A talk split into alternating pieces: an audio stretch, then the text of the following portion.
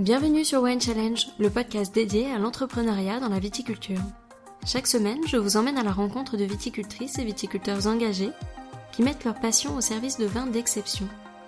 Je vous invite à découvrir leur parcours d'entrepreneur ou d'intrapreneur, le regard qu'ils portent sur l'évolution de la viticulture dans leur région, ainsi que sur les actions qu'ils mènent au quotidien pour pérenniser leur vignoble et dynamiser leur production. Nous aborderons également les questions de l'expérience du travail en famille, de la transmission entre générations, ou encore de la transition digitale liée à leur activité. Je vous souhaite à toutes et à tous une très belle écoute. Vous écoutez le deuxième épisode consacré à Mélanie et Benoît Tarlan, un duo frères et sœurs complémentaires que la passion vigneronne habite profondément. Si ce n'est pas déjà fait, je vous invite à écouter le premier épisode, où ils reviennent sur leur parcours respectif et partagent avec nous la philosophie du domaine familial. Dans ce second épisode, Mélanie et Benoît nous confient l'attachement qu'ils ont aux différentes cultures, l'importance que représentent pour eux les connexions humaines et le bonheur qu'ils ont à partager leur vin de champagne avec les épicuriens du monde entier. On y parle du rapport au temps auquel ils sont très sensibles, de la place des femmes dans le milieu du vin et de l'engagement de Mélanie à ce sujet, ou encore de la digitalisation de leur activité et de leur rapport aux outils numériques. Ils nous confient également leur vision de l'avenir de la Champagne, de l'évolution des labels, du bio, de la biodynamie, ainsi que leur vision entrepreneuriale appliquée à leur quotidien de vignerons. Enfin, tous deux attachés à leur région et à l'artisanat de qualité, ils nous donnent de nombreuses bonnes adresses champenoises où partager de bons vins et de bons moments en toutes occasions. Je vous laisse donc reprendre cette conversation là où vous l'aviez laissée à la fin du premier épisode, où nous commençons cette fois par aborder les questions liées à la commercialisation des cuvées de la maison Tarlan. Alors sans plus attendre, place à l'épisode du jour.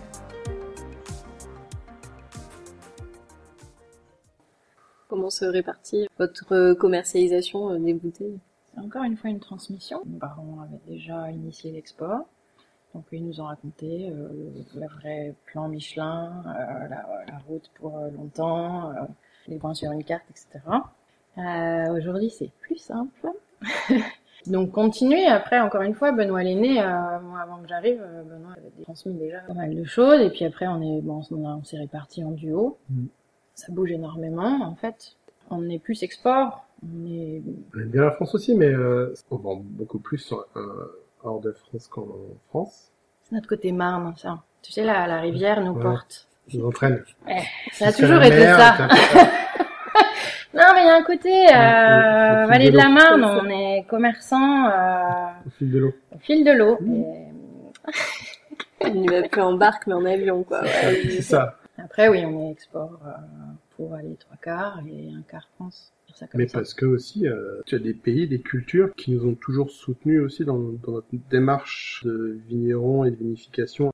Euh, moi, j'ai toujours, hein, s'il n'y en avait pas eu le, le, soutien de nos clients japonais par rapport au brut nature dès le milieu des années 90, peut-être qu'on n'aurait pas pris ce chemin-là avec tant d'allant. Quand tu as ton client qui dit, bah, j'adore euh, continuer, euh, et tu leur présentes des, des approches parcellaires qu'ils adorent, alors que dans les pays matures, classiques, tu as une vision encore un peu standardisante. Tu te dis, bon, même si c'est plus proche, finalement, d'un point de vue géographique, si t'as pas la même euh, étincelle, il vaut mieux aller euh, à 10 000 km plus loin, où tu vas créer l'étincelle.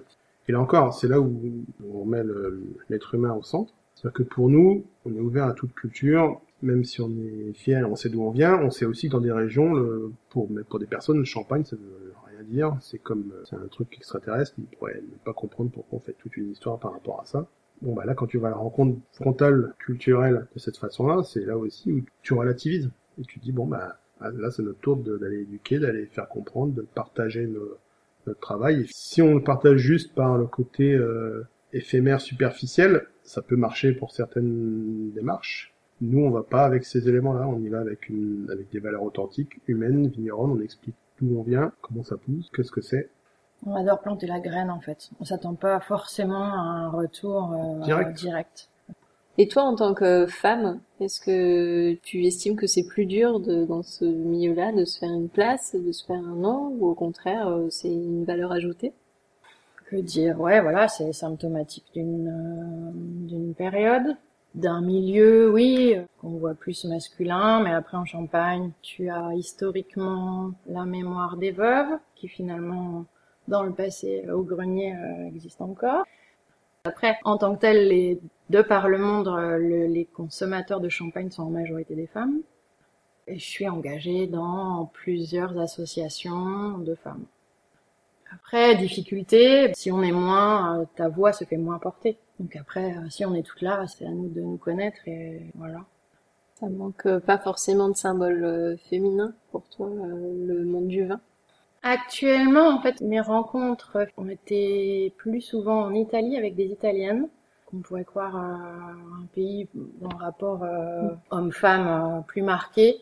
Et finalement, dans le monde du vin, tu as beaucoup d'Italiennes qui, qui sont qui tiennent des domaines, avec qui j'ai des vrais échanges de, de, de, de tout, de vignes, de vin, d'entrepreneuriat, de pas finalement de, de rapport homme-femme, mais vraiment juste de connexions qui, se- qui se font euh, d'emblée beaucoup plus rapide, sans, sans les conventions euh, entre deux sexes. En Champagne, j'ai juste envie qu'elles soient plus visibles en fait. Je pense pas qu'elles manquent, juste qu'elles sont pas assez visibles et que la voix de chacune d'entre elles n'est pas assez portée. C'est ça. J'ai vu donc, que tu avais publié sur Instagram que tu faisais partie d'un nouveau groupe par rapport justement aux, femmes, avec euh, des femmes de talent qui sont champenoises. Est-ce que tu considères qu'Instagram ou que tous les réseaux sociaux en règle générale peuvent être un bon vecteur justement pour euh, parler plus euh, des femmes, parler plus du vin, parler plus du champagne? Est-ce que pour vous c'est un vrai levier de croissance? Et est-ce que c'est quelque chose qui est important dans votre philosophie aujourd'hui? L'association des femmes dont je fais partie s'appelle La Transmission Femmes en Champagne, où on est en effet 10 et on a eu euh, récemment euh, une dégustation sur Paris. Je fais aussi partie d'une association plus globale qui s'appelle Women do Wine, à laquelle je suis trésorière et où là euh, on n'est pas dans le côté dégustation et c'est pas juste sur une région. Pour ces deux assos, en effet, les- réseaux sociaux sont fondamentaux dans, dans montrer que tu existes, avant même d'avoir un site, avant même d'avoir quoi que ce soit. Et après, pour le côté Tarlan, côté numérique, euh, c'est quelque chose qui est pas nouveau chez nous. Euh, L'anecdote de, mon année de millésime, c'était aussi l'année du premier ordinateur à la maison. Tout à l'heure, je parlais des, relations humaines que tu peux avoir avec un- tes clients à travers le monde. Ça reste des outils qui sont magnifiques dans cet ordre-là. Après, encore une fois, il faut reprendre du recul, remettre ça en perspective et voir un peu comment tout ça évolue. Et finalement, tu peux dire, bon, il y a des choses qui donnent du sens et qui t'apportent une valeur ajoutée. Et il y en a d'autres aussi où tu peux te dire, bon, c'est un truc qui finalement euh, te fait pas grandir non plus. Donc, faut quand même bien choisir et la façon dont tu utilises l'outil et finalement ce que tu as envie de transmettre à travers ça. Et je dirais même, ce qui est un peu pas frustrant, mais c'est que t'as pas de gros gap. Début des années 2000, t'as les premiers sites, après t'as les premiers blogs, Mm. après t'as Facebook qui apparaît, après t'avais euh, Twitter, après t'avais Instagram. C'était super excitant. Là, on est plus à des seuils où finalement, Mm. bon, euh, c'est moins excitant. Alors, je dis pas que c'est moins intéressant, hein. ça reste toujours des, des lieux d'échange, mais de mon point de vue, ça motive moins Au niveau des réseaux sociaux, je pense que euh, on a fait le tour. Enfin, après, c'est plus euh, l'intelligence artificielle, des choses un peu, euh, en fait, qui dépassent euh, le code. euh, Ce sont des nouveaux langages qui peuvent regarder ça, être super excité de ça, mais ça sera la génération d'après, je pense. Enfin. La mort, on l'aime bien en fait, on aime bien quand même. On a toujours bien aimé, mais on aime bien quand c'est encore un, encore un peu comme chaque univers où il faut défricher, où il faut essayer. Dès que c'est des outils qui te permettent d'avoir une forme de voix et d'avoir une voix directe, c'est aussi qui est quand même intéressant.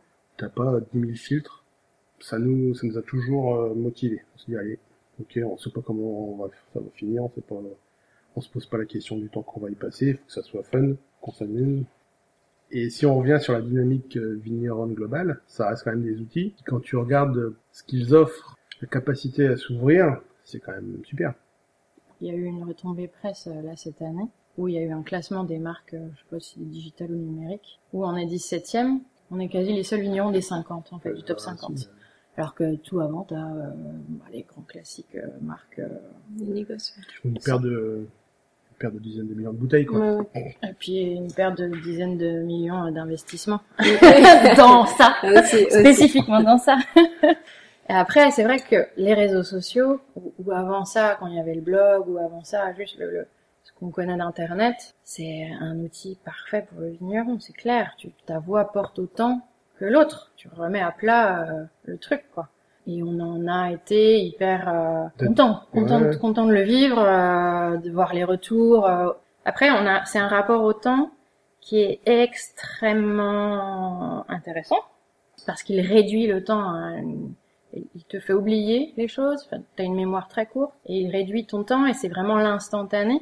Et alors que pour nous, euh, aujourd'hui, est un siècle, quoi. Enfin, ça aussi, je pense qu'au tout début, on, on, a aimé aussi ce côté-là parce que tu as un rapport différent au temps tout en restant dans le faire euh, durer finalement les choses. Là, par exemple, quand on, ce qu'on déguste, bah, je dis toujours, euh, sur une cuvée, bah, l'iPhone n'existait pas. Et finalement, c'est ce qui nous permet, et d'une part, de, de profiter encore plus du temps qu'on prend et du temps à laisser aux choses. C'est-à-dire que ça, je pense que dans cette fuite en avant, cette futilité ou ce temps qui est qui est de plus en plus court. Moi, j'ai aussi un des points de vue de dire que certes, ça permet certaines évolutions, mais ça déconnecte tellement que tu peux aussi, tu exploses, quoi.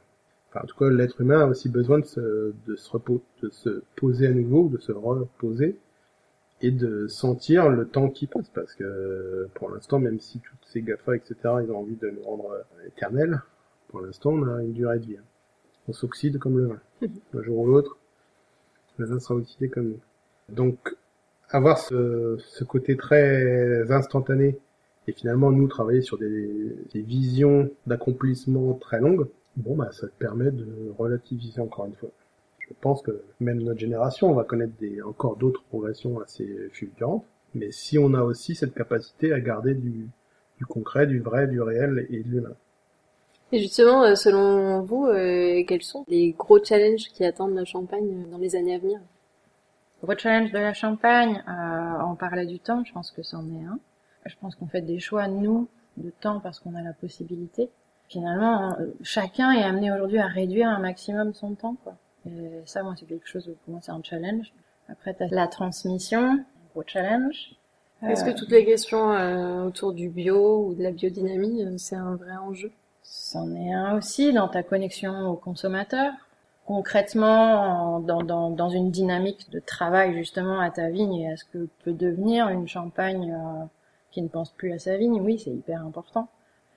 Une des, une des questions de la champagne aujourd'hui pour demain, les questions environnementales en font partie, mais même plus globalement, euh, c'est sûr que nous, on risque aussi de connaître des évolutions climatiques et avec des adaptations dont on se se doute même pas encore. Il y a aussi ça qui encore un univers bien inconnu on vit quand même avec ces saisons et on vit avec la nature et on, on, l'aime, donc il euh, n'y a pas de raison qu'on ne s'y adapte pas. Pour arriver à faire des jolis raisins, tu fais attention à une plante dans sa durée, c'est-à-dire euh, on n'est pas dans le dans l'épiphénomène. C'est pour ça qu'on a toujours relativisé par rapport au label. Au label. J'ai toujours dit quand tu rentres dans une case, c'est pas ça qui rend l'être humain heureux. L'être humain, il est il est heureux quand il est libre et qu'il peut justement euh, avancer, respirer, évoluer. Rentrer dans une case, c'est antinomique avec la liberté et l'idée de progrès. Après, ceci étant dit, on est aujourd'hui dans des formes de marché, par exemple, euh, nous on a des clients dans des, statuts un peu particuliers, genre monopole ou autre, si tu coches pas la case euh, organique, enfin bio, etc., t'as pas du tout accès au marché. Donc on avance une étape après l'autre, c'est-à-dire on acte sur certaines parcelles qui sont travaillées euh, avec que produits de contact cuivre, soufre et plantes. Là, on est au stade de dire, bon, pour l'instant, au niveau des labours, c'est assez généralisé. Il y a d'autres endroits où on se dit, ben, même au niveau des labours, il faudrait qu'on arrive à réduire pour essayer de n'avoir que de l'herbe, par exemple dans les, dans les coteaux pentus euh, de la vallée du Surmelin. Il y a des endroits où on se dit même en, labourant, c'est too much, c'est-à-dire que ça, ça risquerait de provoquer de l'érosion un peu trop importante. Donc on se pose des questions, est-ce qu'on va mettre des engrais verts, des, des semences euh, moins concurrentielles? Par rapport à l'approche viticole, la finalité, nous on la voit, c'est-à-dire un profil des vins qui est gustativement et avec une richesse plus qu'intéressante. Donc pour prendre ce chemin-là, si tu appliques une vision de production euh, optimisée et avec un, point de vue avant tout euh, quantitatif, tu vas pas forcément dans la concentration aromatique. Donc on, on a quand même déjà pris ce parti pris. Je veux dire, il nous faut de la matière, il nous faut de la richesse, il nous faut du goût c'est sûr que les cases, on est, enfin. On pas. après, là, je pense qu'on on, parle de l'environnement maintenant en 2018. C'est-à-dire la question, et puis elle se pose du coup, euh, comme tu la poses, c'est-à-dire euh, bio, biodynamique. Dans un contexte parlant, elle est remise dans donc un vignoble qui a été planté depuis le départ pour faire son propre vin. Donc, comme le disait Benoît, pas dans une notion de quantitatif mais qualitatif. En fait, on travaille euh, nos vignes de la manière de trois générations avant nous. C'est-à-dire que quand nos grands-parents, c'était euh, le calendrier des postes avec euh, les lunes et euh, les, les lunes, je sais pas, on en entendait parler tous les jours. Et nous, on est nés là-dedans, en fait. Après, génération de nos parents, on a plus entendu les côtés recherche, l'investissement dans la recherche au niveau de la vigne, défendre, investir là-dedans, pas à notre propre niveau, mais au niveau national et avec, euh, par exemple, l'enherbement ou euh, la confusion sexuelle. tout ça était des choses qui sont plus, par exemple, arrivées à la période de nos parents. On s'inscrit dans un ensemble qui fait qu'on ne parle pas de label, en fait, et puis on n'en a pas envie, quoi. On n'est vraiment pas les cases. Après, on s'inscrit dans notre génération où on a pu avoir ces formations, les plans de bioindicatrices, de toutes les, les formations de biodynamie, mais pour nous, c'est une continuité. On se sent encore avoir découvert plein de choses, de continuer pour certains terroirs à se poser encore mille questions. Voilà, on en est là. Et par contre, euh, même si le label est quelque chose en 2018 euh, qui est compréhensible, c'est un moyen, pas une finalité, et puis c'est pas de cette manière-là qu'on voit les choses, quoi. Il faut pas choisir le chemin forcément où qu'on dit bah tout va marcher, ça va. Non, non, il faut essayer de se poser des questions, se dire bon d'accord, on me propose de faire ça, ça sera efficace. Euh, demain, j'aurai une rentabilité rapide. Dans, dans 3 ans, est-ce que ça sera rapide? Est-ce que dans 10 ans, ça sera rapide? Est-ce que ça m'apporte une satisfaction humaine qui me permettra de vivre ces 10 ans avec euh, la banane ou avec une forme de, peur de, du futur? Soyons fiers de, ce qu'on fait, de, toute la toute l'humanité qu'on apporte à notre travail et d'où on vient et ce qu'on crée. Et on a déjà cette chance-là. En fait, faut donner du vrai sens aux choses. Si c'est juste pour apporter une même industrialisation des choses pour juste être plus rapide, plus rentable à court terme. Encore une fois, pourquoi pas, mais c'est un chemin que, qui moi me motive pas. Comment vous voyez, vous, euh, l'entrepreneuriat aujourd'hui appliqué à votre métier de tous les jours? Pour moi, l'entrepreneuriat, c'est dépasser la montagne. Continuellement, oui, euh, vouloir euh, voir ce qu'il y a de l'autre côté de la montagne, dans tous les domaines. Et ce qu'il y a de bien quand tu es vigneron, c'est que dans tous les domaines, il y a des autres regards continuellement on entreprend quoi. Ah, c'est sûr que dans la démarche vigneronne, tu peux pas être euh, vigneron si t'es pas entrepreneur. Vu que tu prends soin d'une plante pour en récolter des fruits, t'es forcément à un moment donné face à des réactions naturelles qui t'entraînent et qui te mènent à prendre des décisions pour avancer, pour évoluer, pour euh, en, récolter quelque chose.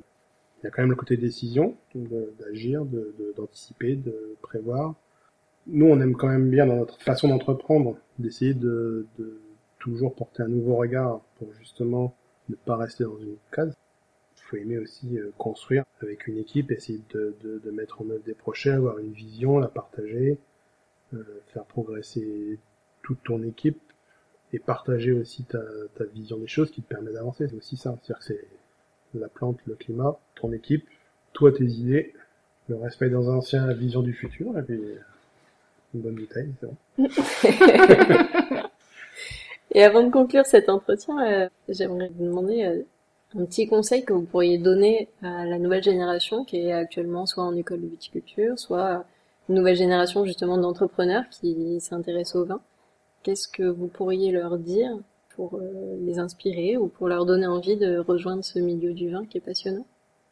Eh ben, Je leur dirais, venez nous voir, on va discuter. Euh, discuter, déguster, je leur dirais aussi euh, rester en éveil permanent. S'intéresser aux autres. Ouais, le fait de, de, rester tout le temps ouvert, d'être dans la discussion, dans la dégustation aussi, dans, encore une fois, de ne pas, pas se mettre de barrière. Bon après, c'est facile. Euh, je sais pas si c'est un conseil parce que finalement ça c'est quelque chose que tu vis et que tu pratiques et finalement ça met là en confrontation. Quand je dis euh, venez, on va confronter les idées et, et ça peut te faire progresser dans tous les sens. Oui, il n'y a pas d'obstacle, il n'y a que des visions de l'esprit. Et ton esprit, tu le formes à, euh, la rencontre d'autres que toi. ton esprit, tu le formes euh, en étant au contact euh, de vignes, vin, hommes. Femmes. Femmes. voilà, tu vois, on a encore des réactions comme ça en 2018. Ça va, j'ai connu pire. Croire en toi aussi, quand même en ce que tu es en train de faire maintenant, même si ça compte pour dans dix ans. Euh, c'est d'autant plus pour ça que... Rester connecté, pas rester dans son petit cercle ou dans sa petite bulle et, aller à la, confrontation avec des voisins, des collègues, aller à l'ouverture avec euh, d'autres voisins, d'autres collègues et d'autres régions. Encore une fois, le monde du vin, il a cette euh, chance. Il est mondial et en même temps, il est petit aussi. En tout cas, une- on peut rapidement avoir des familiarités à travers le monde. Donc, saisissant ces moments-là pour justement grandir, s'ouvrir et soi-même après progresser chez soi. Et donc pour finir cet entretien, pour chacun d'entre vous, quelle est votre plus belle euh, expérience de dégustation ou votre plus beau souvenir de dégustation, que ce soit sur un vin de champagne ou un vin français, étranger, peu importe? Des dégustations de vin géorgien, moi, quand je connaissais pas, euh, parce que c'était très loin de ce que j'avais pu goûter jusqu'à présent. Après, millésime 80, en Champagne, très très rare. Et ouais, grand, grand souvenir. Après, des dégustations avec l'OIV, c'est sûr que j'aurais pu en faire des mythiques. Euh, mais sans parler forcément de mythiques, là je vais revenir plus à une dégustation champenoise, mais juste pour montrer comment parfois certains moments qui peuvent te paraître un peu euh, anecdotiques, finalement te révèlent quand même certaines choses assez euh, incroyables. C'est une dégustation où à l'époque, donc j'étais tout jeune vigneron, j'avais un an de bouteille, peut-être en l'an 2000 ou en 2001. C'était avec euh, un de nos importateurs américains qui est né en Champagne, donc qui vient faire la dégustation ici, donc je lui explique, etc. Dégustation classique euh, de la gamme. Et il me dit, euh, écoute Benoît, euh, j'ai besoin de toi, je vais chez un vigneron, il parle pas du tout euh, anglais, est-ce que tu peux venir avec moi pour m'aider à traduire? Je dis, bah écoute, d'accord. Il me dit, bah viens, on va aller voir Monsieur Collard. Pour nous, enfin moi c'est un, entre guillemets, c'est un voisin d'une autre génération, mais c'était un, vigneron qui, qui habitait juste en face, Monsieur René Collard. Donc on y va tous les deux. Donc moi j'étais jeune, lui était un peu plus vieux que moi, mais pas beaucoup. Et Monsieur Collard, il avait euh, quelques décades de millésimes derrière lui. Donc avec Gary, on descend. T'avais tout un parcours initiatique. Tu descends, t'avais un mont de charge. C'était un peu obscur. Et là, t'as- t'arrives autour de quatre sièges en forme de tonneau, une sorte de chandelier au milieu. Et donc t'as le Monsieur Collard qui arrive et qui euh, commence. Ah les gamins, bon, je vais vous faire déguster, mais euh, va falloir finir les bouteilles. hein. Et donc on a remonté des années, je crois que le plus jeune qu'on ait dû boire à l'époque, ça devait être à 90. Et après on a remonté dans les décennies euh, 80, 70, les années 60, les années 50. Et en même temps qu'il racontait son, histoire, donc il y avait un côté, euh, on va dire, régional, où il parlait de, de- d'événements qui avaient pu avoir lieu dans la région, qu'ils soient climatiques ou industriels, qui avaient posé des, des problèmes déjà environnementaux à l'époque, qui avaient été partagés par euh, nos grands-parents. On parlait aussi de ça. On dégustait des meuniers qui avaient euh, 40 ans, qui avaient 50 ans, magnifiques de texture, qui avaient des arômes totalement envoûtants, euh, un peu indiens sur le côté épicé. Enfin, c'était c'est bluffant quoi, cette, cette assiette. Alors peut-être parce qu'au bout de plusieurs bouteilles, cette assiette aussi, mais mais quand même. Et c'était un partage humain, si tu veux, assez euh, extraordinaire, qui moi m'a conforté, m'a inspiré dans la vision. euh, donc à l'époque, j'avais créé ma une pure, un blanc de meunier avec la vigne d'or, avec justement cette vision. Au début, je savais pas quel rythme du temps allait lui donner, et, finalement, en étant mis au contact de ces vieilles bouteilles avec une telle force, je me suis dit, il n'y a pas de, il a pas de doute, on, peut le faire, on va le faire, on y va. Dès ce moment-là, j'avais réfléchi mes, mes cuvées en pur meunier, avec des temps d'élevage déjà assez, assez importants. Et à un moment T, peut te donner une ligne de conduite à un moment donné. C'est un grand mémoire de dégustation, mais assez très, c'est très intime. C'est-à-dire qu'on était, c'est comme si tu étais venu dans le notec euh, familial en bas et que, voilà, on s'assoit autour d'un tonneau et on, n'y a pas de protocole, il n'y a pas de, on n'est pas dans la notation directe. L'importateur, il n'allait pas acheter tout ce qu'on dégustait, hein, mais c'était plus dans le partage, dans l'échange. Euh, je me rappelle un champagne rouge des années 50, enfin des trucs, euh, c'était source d'inspiration. Et pour finir, je vais vous demander de partager avec les auditrices et auditeurs euh, quelques bonnes adresses que vous avez dans la région, des endroits où vous aimez vous retrouver en famille, entre amis, pour boire un bon verre de vin, de champagne, ou manger à une bonne table. Quelles sont vos bonnes adresses à conseiller dans la région? Alors, le long de la rivière Marne, donc si vous allez à, l'ouest de Y, vous arrivez à Dormant, vous pouvez aller chez Suti.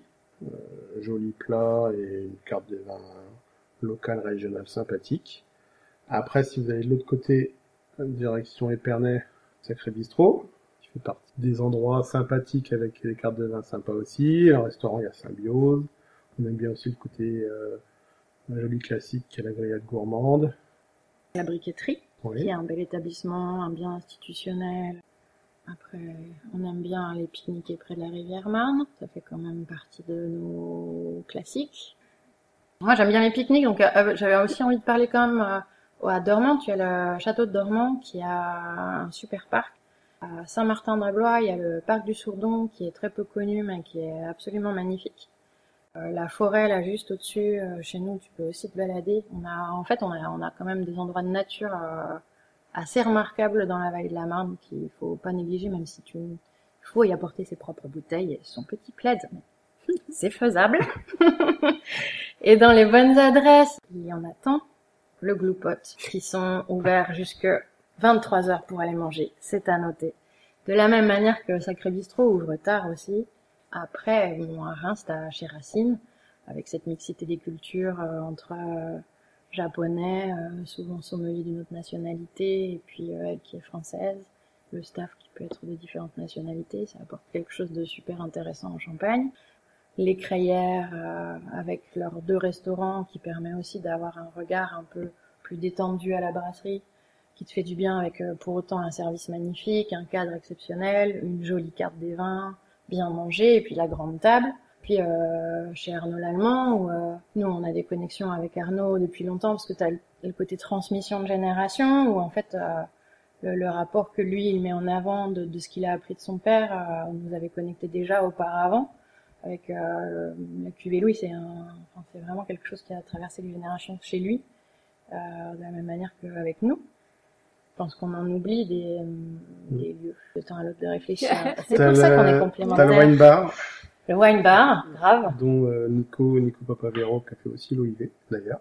C'est d'ailleurs là où tu as les meilleures listes de vins étrangers. Donc c'est encore plus un lieu où les champenois euh, peuvent découvrir euh, une liste de vins italiens euh, du tonnerre, une liste de vins de toute nationalité en fait. C'est le lieu. euh, T'as le bocal, C'est quand même atypique. Tu peux pas ranger le bocal dans une case. euh, c'est poissonnerie et restaurant en même temps. Mm. On aime les Nous, choses on un peu euh, différentes. Euh, sacré fermier euh, pour les Rémois. Ce sont des agriculteurs qui se sont euh, regroupés entre eux pour créer un lieu. Tu as que, absolument que, les légumes et fruits de saison qui sont produits par ces fermiers qui sont locaux. C'est QFD, de la même manière, qui a une super belle cave en zone où on y fait beaucoup de dégustations, qui l'anime énormément bien, qui est super bien achalandée, curieuse, pas fermée encore une fois. Pour finir, juste un mot à chacun, un mot qui vous représente le plus, qui représente votre parcours, votre état d'esprit, le mot de la fin de chacun. Quels pourraient être ces deux mots? Pour moi, ce sera transmission. pour moi ça sera vigneron. Merci beaucoup pour Merci, euh, votre temps et puis merci d'avoir transmis euh, aussi à d'autres générations euh, votre ressenti de vigneron et de d'hommes et de femmes de terroir qui j'espère mènera à de jolies rencontres et de jolis débats et je vous souhaite évidemment bonne continuation. Une très belle année à vous. Bonne année. Bonne année à tous À bientôt. Champagne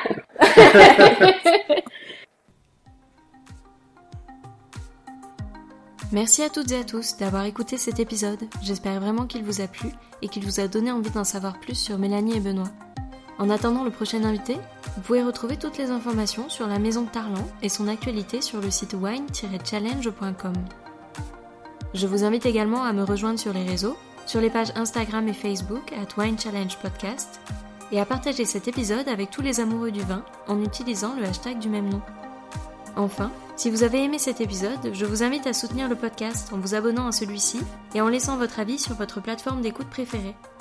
N'hésitez pas à y liker les épisodes et si vous écoutez le podcast sur iTunes, à lui donner la note de 5 étoiles. Cela m'aidera beaucoup à donner une chance à d'autres épicuriens de le découvrir. Alors merci à vous et à très vite